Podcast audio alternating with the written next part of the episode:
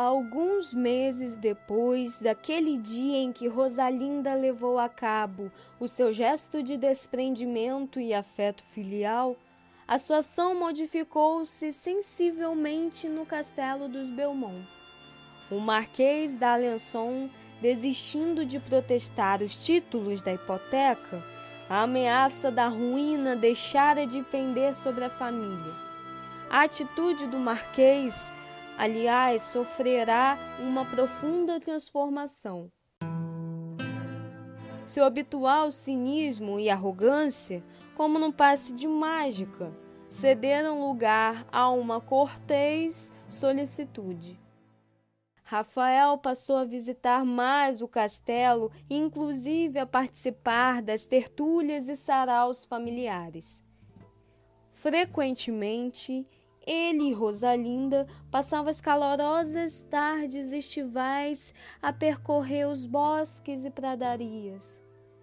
Entre mentes, fatos muito estranhos continuavam a ocorrer nos sombrios aposentos da mansão dos Belmont.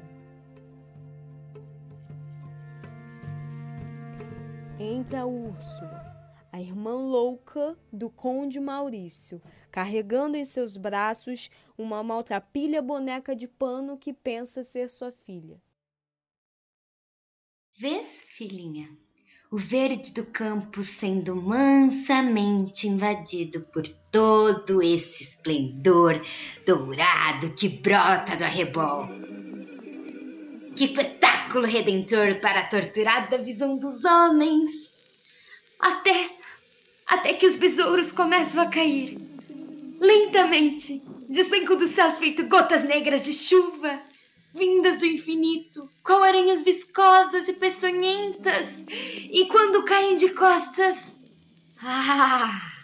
Quando um besouro cai de costas, não se levanta nunca mais. Nunca! Nunca mais! Vês, filhinha? É assim que são os poderosos desalmados, impiedosos, dormem profundamente confortáveis como se repousassem sobre um campo de ouro. Companheiros, univos! Univos para destroçar o maligno! Este que se traveste de benfeitor dos pobres e dos oprimidos! Univos como lobos famintos de justiça para destroçá-lo em pedaços sangrentos! Rosalinda! Rosalinda, o que aconteceu? Minha coronocópia de água régia. Somente a morte do maldito poderá redimir o sangue dos oprimidos. Úrsula, o que fazes aqui? Sim, assassino. Apesar dos pés quebrados, a corça ainda pode fugir. Ágata! Ágata! Tire essa louca daqui! Para trás, animal! Afasta-te, fera repelente, ou te reduzirei a um pó num estalar de dedo. Por piedade, não! Minha filhinha! Mata-me se quiseres, mas tudo que é de mais sagrado, peço-te, poupa o mais puro fruto de meu ventre. Besta imunda, retira-te para o teu infecto covil. Fosse feita para o aconchego dos ratos, das lacraias e dos escorpiões não para o convívio dos seres humanos. Haverá de ser tão inesgotável a bondade de Deus a ponto de, um dia, ser capaz de perdoar-me? Merecerei a graça suprema de Sua doce mão pousada sobre este fervilhar de verme no caldeirão de minha alma pútrefa? Infeliz de mim, Ágata! Ágata! Socorre-me que morro.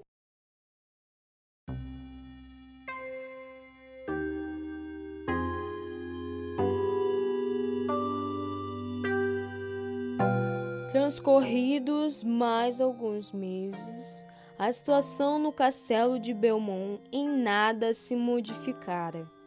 Rafael d'Alençon soubera perfidamente ganhar a confiança de Rosalinda, com juras de eterno amor e promessas de matrimônio. Pouco a pouco, as fibras do coração da donzela passaram a vibrar no compasso da mais pura e devota paixão. Porém, horas mais negras estavam por vir. Um dia, Rosalinda descobriu que ia ser mãe. Sem coragem de contar a Rafael, durante vários dias amargou sozinha seu terrível segredo. Por casualidade, iniciara-se a temporada da caça à raposa e Rafael passara uma semana sem visitá-la. Uma manhã, munindo-se de coragem, Rosalinda tomou da pena e verteu seu coração, transbordante de receios, numa longa missiva endereçada ao Marquês. Qual a razão disso? Ah, meu amado, és tu.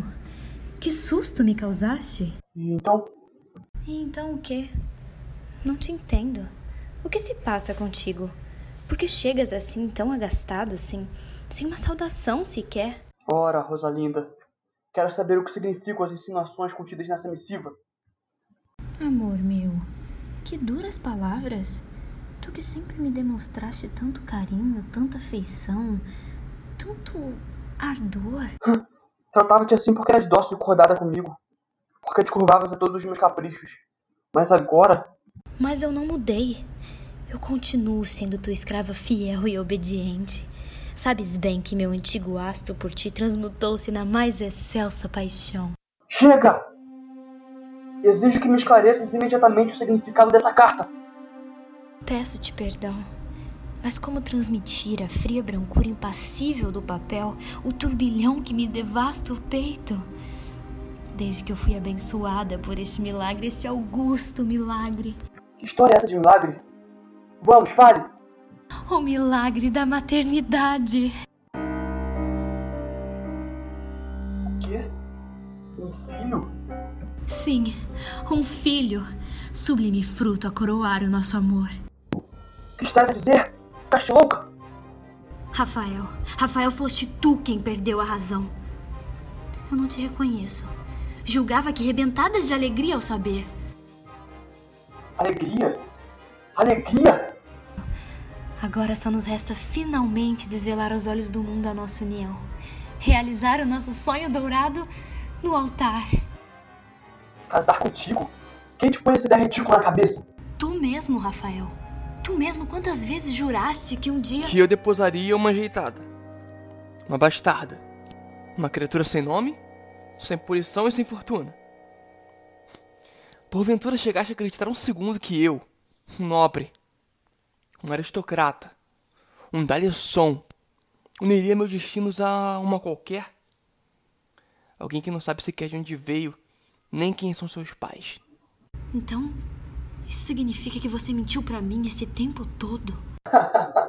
Esperta és. Só agora percebeste que eu estava tão somente. Brincando comigo. Iludindo meu pobre coração. e tu caíste na esparrelha, franguinha. E com que facilidade. Ó oh, Virgem Santíssima. Ó oh, Senhora Protetora dos Aflitos. Valei-me nessa sombria encruzilhada do destino. Isso. Reza, reza pois vais precisar muito da misericórdia divina. Porque de mim, minha cara, não vejo mais nada a esperar. Apague meu nome de tua memória. Esquece para sempre que eu existo. Nunca mais eu viste bem. Nunca mais pretendo voltar a ver-te. Rafael, Rafael, não tens o direito de fazer isso comigo. É cruel. É monstruoso demais. Pois fique tu sabendo, insensata. Que doravante não há mais nada entre nós. Nada. Rafael, meu dilacerado amor. Basta! Ah, tenha piedade.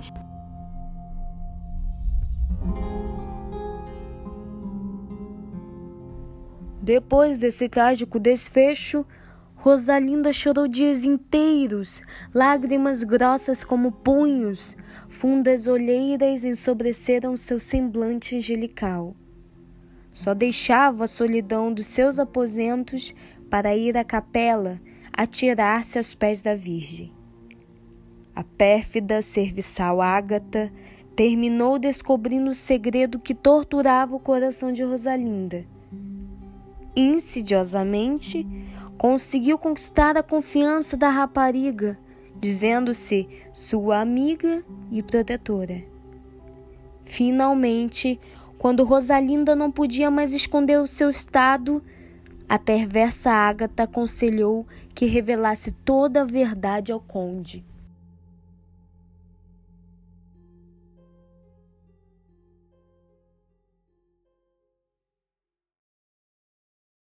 Bom dias, querida. Mas por que está tão assim, cabisbaixa e meditabunda? Padrinho. Sim, dize, querida. Conte-me a razão de tuas penas. Padrinho querido, eu. Vamos, fala. Não confias no teu velho amigo? Padrinho, há mais um anjinho aos pés da Virgem Maria. Ah, não entendo os sentidos de suas palavras.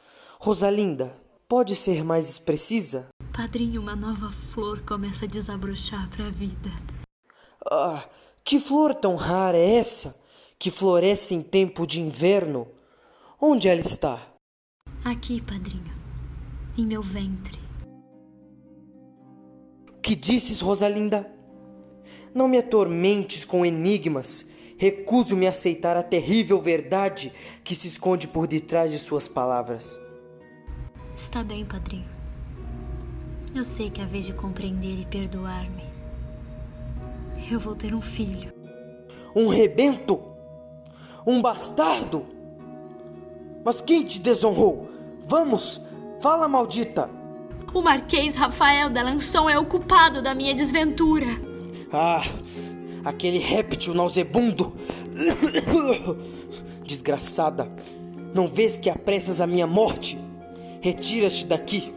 Vamos, enxovalhastes o nome do conde Maurício de Belmonte. Perdão, padrinho, perdão. Eu juro que eu. Jamais te perdoarei. Agatha, socorre-me que morro. Todos me atraiçoaram. Foi para salvar os vossos bens que cometi essa iniquidade, padrinho. Não me chames mais de padrinho. Não tem mais esse direito. Agora retira-te imediatamente daqui. Não pertences mais a esse lar. Hás de pagar amargamente, criatura ingrata e sem pudor. O demônio tomou conta de tua alma. Hás de rolar na lama e te arrastar-te no vício, noite após noite, ébria e solitária, à margem de qualquer dignidade, clamando inutilmente por misericórdia.